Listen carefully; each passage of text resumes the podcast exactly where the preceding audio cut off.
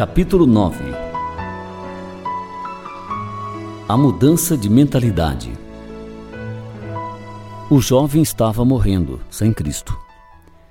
Eu tenho um hábito, disse ele, enquanto me observava do leito que havia sido transportado para a sala de estar, a fim de que ali passasse suas últimas semanas na terra. Eu sei que este hábito é pecado e que Deus não permite. No entanto, desejo continuar com meu hábito e, sinceramente falando, não pretendo interrompê-lo. Por outro lado, quero desesperadamente ir para o céu. Será que posso tornar-me um cristão? Como você responderia essa pergunta? Eu respondi dizendo que lhe era impossível ser convertido a Cristo enquanto amasse o seu pecado. É verdade que todo aquele que vai a Cristo vai com o pecado. De fato, ele se aproxima de Cristo exatamente por causa desse pecado, isso é, para ser livre dele e de seu terrível resultado. Mas a chegar-se a Cristo e ao mesmo tempo amar e agradar o pecado é totalmente impossível. É como um avião tentando voar em duas direções. Eu estava sendo cruel? Não. Na realidade, eu estava sendo tão amoroso quanto podia. Eu desejava que o jovem conhecesse a verdade sobre o arrependimento, porque Jesus disse: Eu vos afirmo, se porém não vos arrependerdes, todos igualmente perecereis. Lucas 13, 3. Quando o apóstolo Paulo subiu a colina de Marte, em Atenas, para discursar aos filósofos de sua época, ele foi completamente sincero sobre as necessidades de eles se arrependerem. Paulo declarou com ousadia: Deus notifica aos homens que todos em toda parte se arrependam. Atos 17:30. Se Deus exige arrependimento de todas as pessoas, em todos os lugares, então você e eu também estamos incluídos. O que é arrependimento? Arrepender-se significa mudar de mentalidade. Mas esta mudança não é meramente um novo modo de pensar acerca de Cristo e da salvação. É muito mais profundo, afetando as atitudes e ações mais íntimas.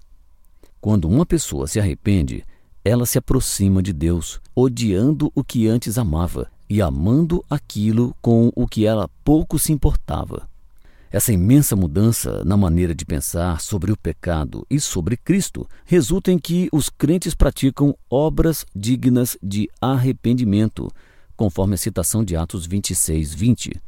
Como uma pessoa pensa, assim também ela age.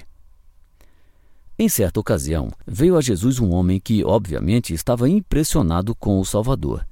Ele ajoelhou-se para dirigir-lhe uma pergunta importante.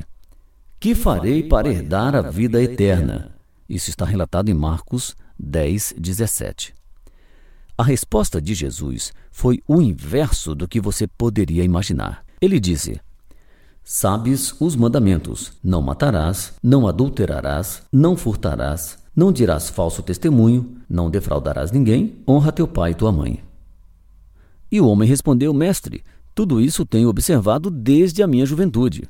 Mas Jesus fitando-o, o amou e disse: Só uma coisa te falta. Vai e vende tudo o que tens, dá aos pobres e terás um tesouro no céu. Então vem e segue-me. Ele, porém, contrariado com essa palavra, retirou-se triste porque era dono de muitas propriedades.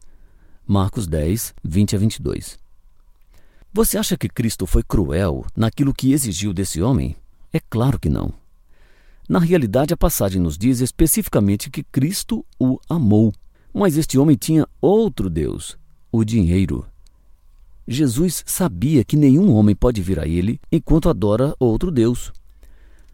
Em Mateus 6,24 está escrito: Não podeis servir a Deus e as riquezas. O homem queria a vida eterna, mas não o bastante para abandonar o seu Deus favorito. Antes, por causa do seu dinheiro, ele rejeitou a Cristo, embora ficasse triste por não ter ambos. Cristo mostrou ao homem que, embora fosse alguém que tinha a seu favor a obediência à lei de Deus, ele realmente era um transgressor da lei. Afinal de contas, ele transgrediu o primeiro mandamento: Não terás outros deuses diante de mim. Êxodo 20, versículo 3. Esta história é a ilustração de um homem que precisava arrepender-se, assim como o jovem mencionado no início deste capítulo. Infelizmente, ambos os homens, pelo que sei, recusaram-se a abandonar seus deuses baratos em favor de vir a Cristo. Por conseguinte, tanto um quanto o outro foram para o inferno. Você lembra o que Jesus disse em Lucas 13, 3? Se, porém, não vos arrependerdes, todos igualmente perecereis. Ele exige arrependimento de sua parte, assim como exigiu destes dois homens que morreram. Você tem de rejeitar seus deuses, quaisquer que sejam eles: dinheiro, sexo, esportes, hábitos pecaminosos, passatempos, relacionamentos e até o seu próprio eu. Qualquer coisa que dispute com Cristo o lugar legítimo em sua vida. O que pode ser bom e belo sob a autoridade de Deus torna-se um ídolo condenado se você o amar mais do que a Cristo. Você se arrependerá e virá a Cristo pela fé, ou obstinadamente ficará apegado a um Deus que o arrastará ao inferno para sempre. Cristo não é cruel em seu oferecimento. Ele lhe dá a vida abundante, perdão de todos os pecados, o Espírito Santo para viver em você, uma família de crentes amáveis. Lhe dá também entendimento do maior livro jamais escrito e vida eterna no céu. Tudo isso em troca do arrependimento. Até mesmo um cão reconhece a diferença entre um velho e rançoso osso de galinha em sua boca e um bife fresco e suculento diante dele. Arrependa-se agora e venha a Cristo.